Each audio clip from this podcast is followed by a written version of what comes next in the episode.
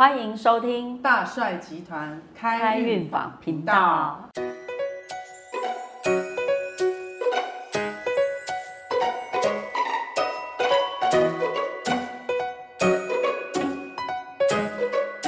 大家好，我是葛雷斯。我是凡妮莎。我怎么听到深呼吸的声音？呃想到钱就这样了，是不是？呃，想到钱就这样子。嗯，哦，凡妮莎，你会不会有一种这种困扰？就是你当初要进入命理业的时候，家人都会担心，然后也会反对。像我的妈妈那时候就会说：“哎，不要去做那个啦，那个钱可能还没赚到，就要帮人家担一些灾祸啊。嗯然后他们其实很反对。那你呢？你的家人也会反对吗？哦，会啊，我的妈妈、我爸都跳出来阻止我，然后我先生就默默，我我在寻求他支持的时候，他只跟我讲一句说，帮人家做这个 不是要担什么不好吗？嗯，我就说不会，我们有我们的方式这样，然后他就没有再问什么，那反而是我爸爸跟妈妈比较担。对啊，爸妈都很担心。然后重点是，他们也会担心你的收入是否是不是会赚不到钱。没错，因为我们还有小孩要养。对啊，好，那其实比较多是他比较担心的是会会不会影响到你的生活。嗯，对，因为以前是不是有讲说算命师会怎么样？孤贫疾。对，就是好像不好的都是都发发都会发生在算命师贫穷，然后又病。又病啊。对对对对，那目前这三样没有还没有发生在我身上。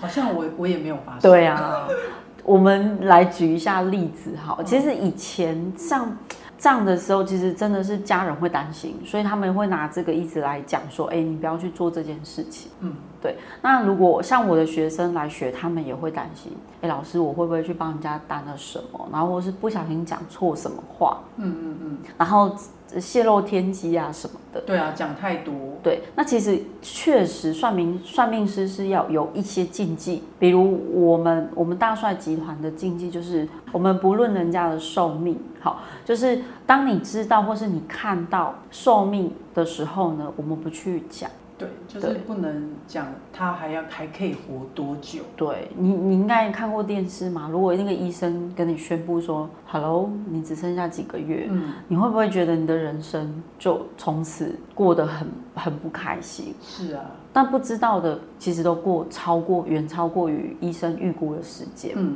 对不对？好，基本上寿命我们不论，然后再来呢，就是我们不以恐吓的方式去推动。好，那基本上呢，你只要守住这几个重要的方向，基本上不太会有这样的问题。嗯，对。那我们收钱办事嘛，你今天你今天花钱来算命，委托我们，那我们帮你解牌，就就是这样子而已，不不银货两气。是的，是的。那像我自己呢，从我本来是一个上班族，那后来我要全职命理的时候，我其实蛮害怕，就是我真的没有办法有稳定的收入。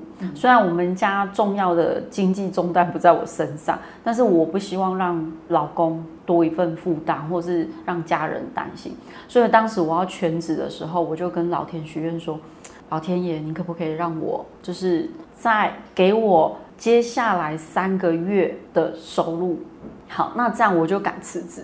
结果我真的许完之后呢，我真的因为当时我就已经开始开课了，嗯，就就是在我还在上班的时候，我就用利用下班跟假日的时间就已经在开课，教直觉式占卜、塔罗这个这个课程。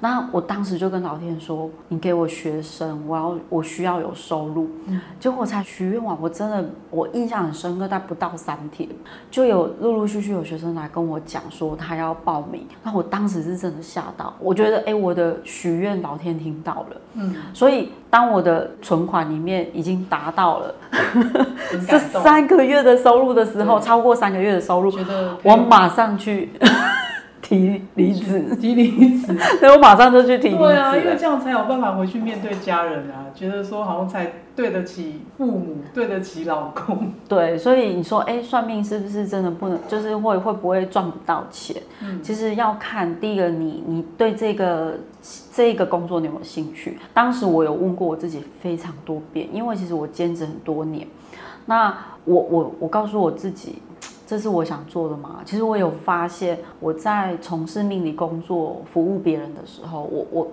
我我觉得很快乐，就是我帮助到别人，别人他的人生得到了一个就是一个方向，或者是他的事情解决了。我觉得我很快乐，嗯，所以我我后来就是全职在这一条路上的时候，我是越做越开心。那我后来也都不去想明天的钱在哪里，嗯嗯嗯，对。对啊，就是呃，至少就是我不知道，就是爸妈的担心啊。我们现在要在这边镜头面前跟我们的父母说，就是起码我们两个人现在 就是生活开销上，不要说很有钱，可是就是一般的一般的支付是没有问题的。嗯。而且我们两个在工作上很开心，重点是我们也没有孤贫期，我们家庭很美满和乐。对，按你说，你说生病不会有吗？啊，我们是人，我们当然。